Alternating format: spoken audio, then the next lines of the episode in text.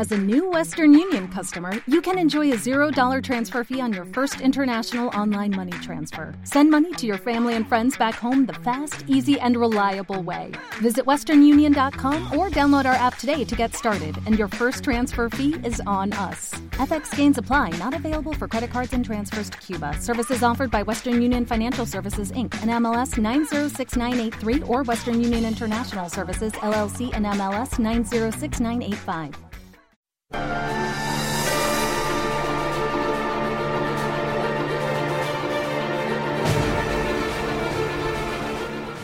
Bienvenidos a este podcast, donde narraré los mejores pasajes de la historia. En este capítulo os contaré los orígenes de la humanidad.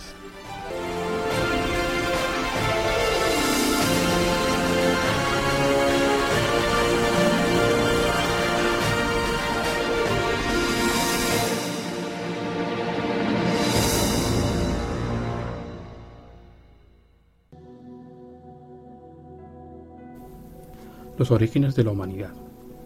La prehistoria es la etapa que va desde el origen del ser humano, hace unos 5 millones de años, hasta la invención de la escritura. En cuanto a la evolución cultural humana, la prehistoria se divide en edad de piedra, paleolítico y neolítico, y edad de los metales. Evolución de los homínidos. El primer ancestro del ser humano apareció hace unos 5 millones de años. Es el Australopithecus, que ya podía andar sobre las dos piernas. Desde ese momento tuvo lugar una lenta evolución biológica y cultural hasta la llegada del ser humano actual. El Homo habilis vivió hace algo menos de 3 millones de años. Andaba siempre erguido y comenzó a fabricar útiles de piedra. Hace un millón y medio de años apareció el Homo erectus, asociado a la industria lítica más perfecta, bifaces, inventor del fuego, menos de 500.000 años. Hace unos 100.000 años apareció en Europa el Homo sapiens neanderthalensis, u hombre de neandertal, con una capacidad craneana similar a la nuestra, pero más robusto.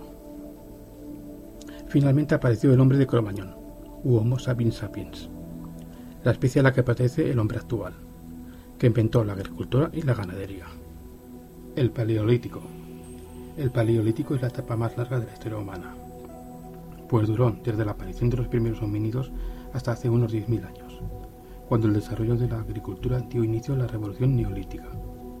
Paleolítico significa piedra antigua, y hace alusión a las técnicas más primitivas de elaboración de instrumentos basadas en la percusión de la piedra de siles. Aunque a lo largo de esta etapa también se utilizan madera y el hueso como materias primas vivían fundamentalmente de la caza, la pesca y la recolección de frutos silvestres. Eran nómadas y vivían en cuevas o junto a los ríos, al aire libre o en cabañas. Estas eran construidas con ramas de árboles y pieles de animales. Se vestían también con pieles y se organizaban en pequeñas tribus, cuyos miembros estaban unidos por vínculos familiares. Los hombres de Neandertal en el Paleolítico Medio tenían creencias del tipo religioso, como lo demuestra la práctica del enterramiento.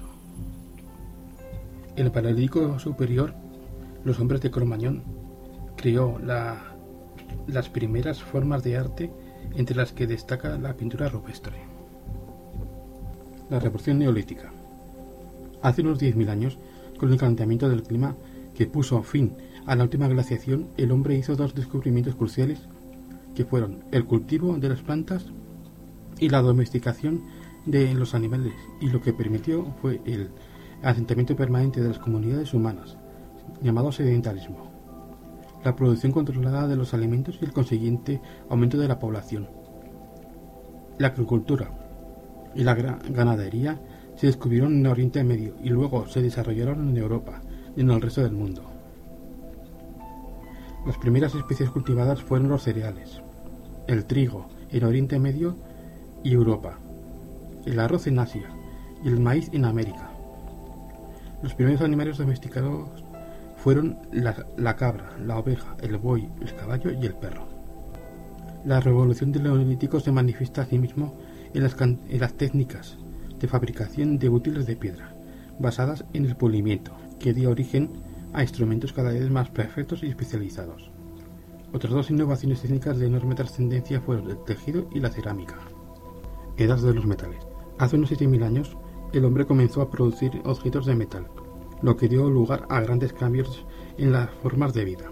El primer metal que se utilizó fue el cobre, sobre todo para la elaboración de joyas y objetos de adorno. Más tarde se emplearon otros, otros dos metales, el bronce, una aleación de cobre y estaño, y el hierro. Ambos metales eran muy resistentes, y con ellos se podían fabricar todo tipo de utensilios, herramientas de trabajo, armas y armaduras, recipientes, joyas, estatuas, etc. Durante la edad de los metales muchos poblados se fueron transformando en ciudades, algunas de ellas con cientos e incluso miles de habitantes. La organización política se hizo más compleja con la aparición del rey o jefe de la comunidad, los guerreros, los artesanos, etc. Hemos llegado al final. Espero que os haya parecido interesante.